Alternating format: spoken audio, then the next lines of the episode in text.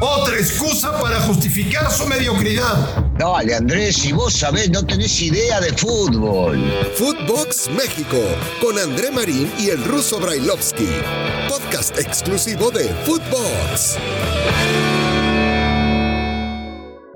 Amigos de Footbox México, un gusto saludarles. Jueves 14 de octubre, acabó la fecha FIFA en CONCACAF porque hoy continúa en Sudamérica. Pero lo que nos ataña es la selección mexicana de fútbol, que jugó tres partidos, empató uno, ganó dos, siete puntos más, líder del octagonal.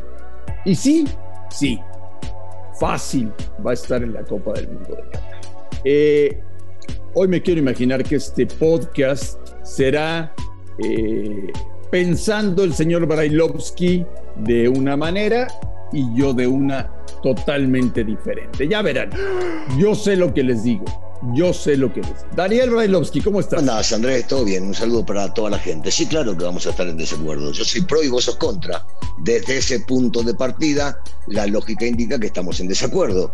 Pero eh, estaremos todos sí de acuerdo que lo más importante era el resultado, que el resultado se llevó a cabo que México sigue siendo líder, que hicieron las cosas que tenían que hacer para ganar y que todo lo que habíamos hablado anteriormente o preguntado, ustedes los periodistas, si se va a achicar alguno, si alguno va a tener miedo, si alguno se va a cagar, si el pasto, si la gente se iban a intimidar y todo eso, no vimos nada de eso, o todo lo contrario, vimos que todo eso a los muchachos, a los hombres de la selección mexicana, no les hizo nada.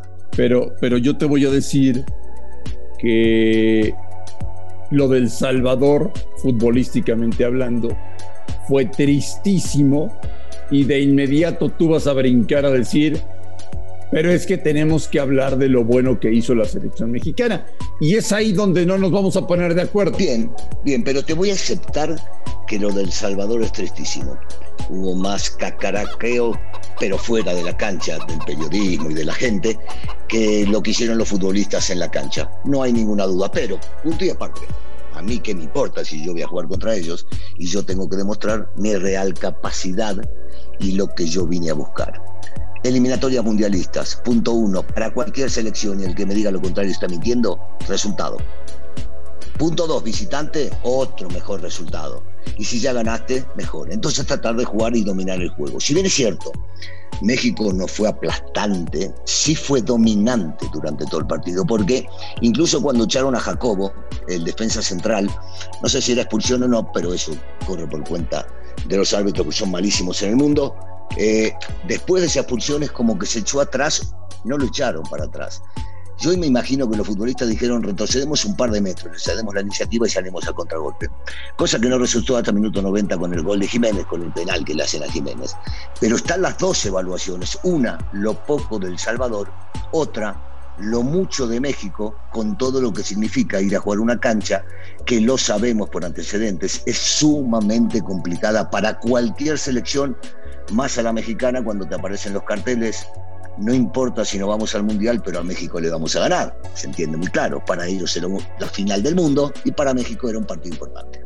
Y hoy, hoy, me vas a reconocer que México va a calificar muy fácil a la Copa del Mundo o tampoco lo vas a reconocer? No, no lo puedo reconocer, no, porque esto, esto es una cuestión de partido a partido, de uno a uno, de cómo estén dentro de, un mes para jugar eh, otra vez eliminatorias, porque al rival hay que respetarlo de cualquier manera, porque no se sabe qué puede llegar a suceder. A ver, en esta cancha El Salvador, eh, Estados Unidos no ganó, Ayer Costa Rica le ganaba a Estados Unidos y si Ruiz hace el gol, esto va 2 a 0 y no se lo dan vuelta ni loco los americanos, porque Panamá iba ganando a Canadá, que para mí es el equipo que mejor jugó al fútbol, 1 a 0 y se lo dio vuelta a 4. Entonces, no, no, yo no puedo arriesgar eh, a, a decir que caminando o facilito esta selección llega al Mundial. No, yo creo que depende solamente de ellos, que tienen toda la chance que seguramente sí lo veremos, pero no, no caminando ni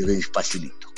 Y hoy me vas a reconocer que con el nivel que está mostrando la selección mexicana, no nos alcanza para hacer algo importante en el Mundial? A ver, te, voy a llevar, te la voy a llevar para tratar de responderte lo que vos decís, que mucho no, no me gusta. Si hoy iría a México a jugar el Mundial, hablo en 10 días, 15 días, con eh, el mismo funcionamiento que hemos visto en las eliminatorias, por supuesto que no tiene mucha competencia. Por supuesto. Pero como de aquí hasta que México califique, que yo creo que en los próximos tres partidos va a estar calificado, creo, he dicho, creo, se puede llegar a armar algo importante porque se va a trabajar con mucho más tranquilidad y pensando ahí sí en el Mundial, será otra cosa. Insisto, si se jugaría dentro de 15 días con este nivel, difícilmente va a ser algo Señor Barailovsky, quisiera saber qué calificación le pones a la selección mexicana en esta fecha FIFA después de tres partidos. Mirá, mirá qué buena, esa me gusta, porque entramos ya en la cuestión netamente futbolística. Yo le pongo un 8. Primero porque la evaluación va, primero porque la evaluación va sobre los puntos eh, y sacar 7 de 9 es complicado en cualquier confederación.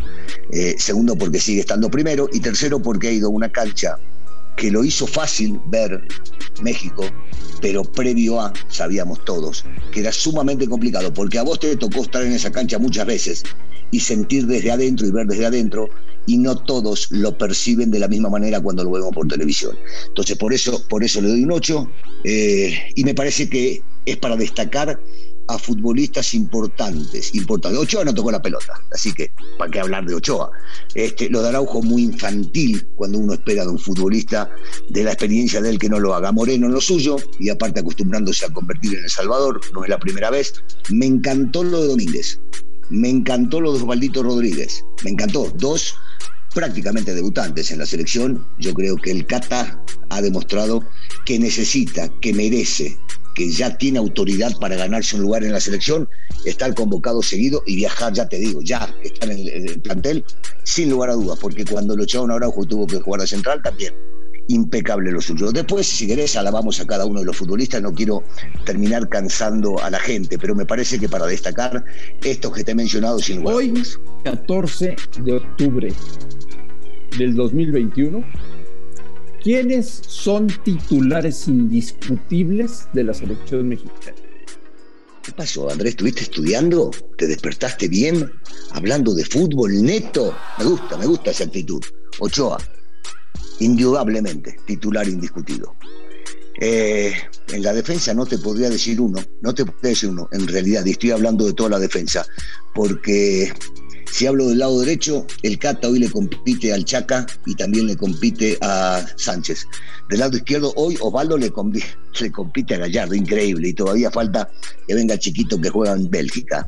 Eh, Moreno, si está bien, tiene que ser titular, pero cuando le tocó jugar, este, y lo vimos en la Olímpica, Johan anduvo bárbaro y puede llegar a estar. Araujo es titular, pero estas cagadas, viste, no, son de soportar mucho. Yo creo que Montes se había ganado un lugarcito ahí. Por eso te digo, no, no, está trastabillando esa parte. Edson es titular, por más de que Romo ya dio un buen partido. Te estoy mencionando por el momento dos nada más, ¿no? Memochoa y Edson. Eh, creo que con el Tata sería titular Herrera, eh, Jiménez es titular y el no mucho más. Esos son indiscutibles, indiscutibles. Eh, y no creo que vaya a cambiar la mentalidad del Tata con respecto a esto. En el mes de noviembre, ¿México pierde el invicto? ¿Sabes que no? Mirá que yo soy siempre, vos viste, a mí no me gustan las apuestas, no me gusta arriesgarme porque siempre digo que al rival hay que respetarlo. No, todos están pensando que sí lo va a perder porque se enfrenta de visitante y con frío a Canadá y Estados Unidos. México, me arriesgaría a decirte, no pierde el invicto. Eh, ¿Te intoxica la fecha FIFA o no? no, no, no, ya, que haya tantos partidos en un día, que tengas que ver los de acá, los de Europa, los de África, donde haya, digo, es eh, bastante, bastante abrumador. Pero no, me gusta, me gusta, me gusta porque eh, cuanto más seguido viene la fecha FIFA, más cerca del Mundial vas a estar. Pero Marina, anda acostumbrándote. Vamos a jugar Mundial cada dos años, en un principio, y después cada año y después cada seis meses. Entonces va a haber fecha FIFA todos los días. Después de lo que sentiste, observaste y analizaste de la selección mexicana en el Estadio Azteca. En lo que resta de la eliminatoria, ¿los mandarías a jugar a Guadalajara o Monterrey? Pues estás hablando por lo de Por afuera. todo. Por, el todo, por todo, por todo, por todo. Eh, te digo, yo sigo sosteniendo que el Estadio Azteca pesa mucho. Pero a mí, a mí me gusta, a mí me gustan las selecciones que juegan por todo el país. La selección termina siendo de todos y para todos, porque es igual de mexicano el chico de Torreón que de Guadalajara o de San Luis. Entonces a mí sí, a mí sí me gusta que dé que dé vuelta por el país. A ver, lo hacen las grandes selecciones en el mundo. Hoy, junto, vos fíjate lo que son las cosas, con Messi, junto con Messi, que es la figura de la selección argentina este, y, y una de las figuras del mundo, eh, varía la posición de donde juegan. Y mirá que ellos se sienten los futbolistas más cómodos jugando en la cancha de River. Bueno, ya se anunció, ya se anunció que el partido con Brasil, el más duro, el más pesado, el más emotivo de la eliminatoria, juega en San Juan. ¿Por qué no? Si los grandes lo hacen, ¿por qué no lo va a hacer México? Ah, por lana. Ah. Mm, mm. entendí, entendí, entendí, María. Oye, te tengo noticias. Dime. Apenas ayer, hace muy pocas horas, la selección mexicana estaba jugando de visitante un partido oficial para la Copa del Mundo. Sí. Sin haberse cumplido 24 horas, señor Brailovsky, ya tenemos liga en México. Qué bárbaro, qué maravilla, qué espectáculo, qué sensación. Y te digo una peor, Marín, juega hoy Colombia, ¿verdad? Porque en Sudamérica juegan. Te hablo solamente de Colombia porque juega hoy. ¿sí? El arquero de Colombia Sí. juega en el equipo que juega mañana. O sea, en el Atlas. Mañana juega el Atlas. Y me cuentan, me cuentan algunos allegados que el chico terminando el partido hace vuelo desde Colombia hacia Ciudad de México, de Ciudad de México hacia el lugar donde deben jugar. O sea que va a llegar a descansar cuatro o cinco horas. ¿Jugará él o jugará Hernández? Es maravillosa esta liga, ¿eh? ¿Cómo decís siempre? Siente tu liga. Sí, es maravillosa, es maravillosa. Fantástico. Fantástico, fantástico, excepcional. Maravilloso. Maravilloso. Qué cosa linda, sí. Señor Brailovsky, dejemos el tema selecciones por unas semanas. Muy rápido, seguiremos hablando de esto. En tres semanas ya vuelve la eliminatoria. Sí. Pero bueno, a partir de mañana nos metemos a analizar nuestra querida liga. Y te deseo que el América pierda en San Luis, ya lo sabes, pero eso será tema para el día de mañana. ok, ok. No hay problema. Mañana, mañana lo hablamos, pero yo sé que este fin de semana sos hincha de San Luis. Eso lo tengo muy muerte. claro.